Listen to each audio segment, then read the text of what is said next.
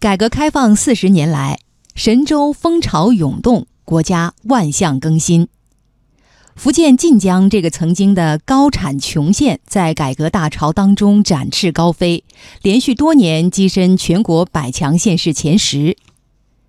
习近平总书记在福建工作期间，曾七下晋江视察调研，在肯定剖析晋江模式的基础上，总结形成了做大做强民营企业、加快县域经济发展的晋江经验。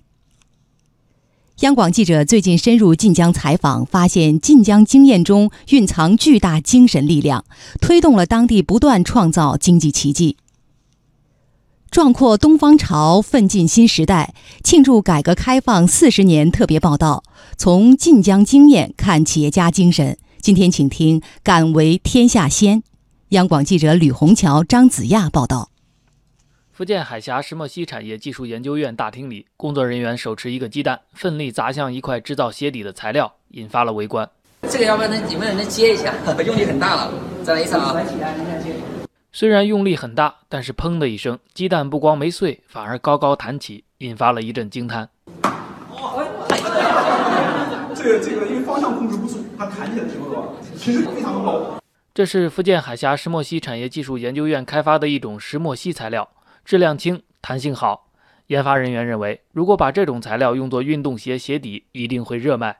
于是，研究院到全国各地寻找合作伙伴。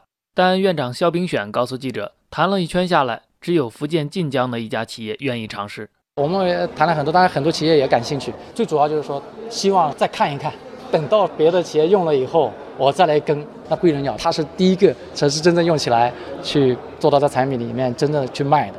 石墨烯被称为新型材料之王。贵人鸟使用这种材料做出的运动鞋，每只重量只有一百克左右，大大的提升了产品舒适度和品牌附加值。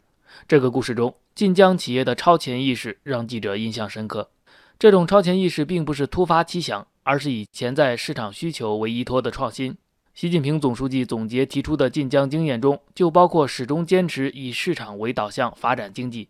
晋江人的市场意识深入骨髓，有敏锐的嗅觉。改革开放以来，一直敢为天下先。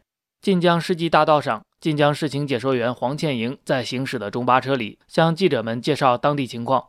在提到晋江企业家时，他说了这样一段话。在别人还在为扩大生产、扩大销售而奔忙时呢，他们就敢于花重金买设备、投广告、打品牌，从而抢占了市场的话语权和制高点。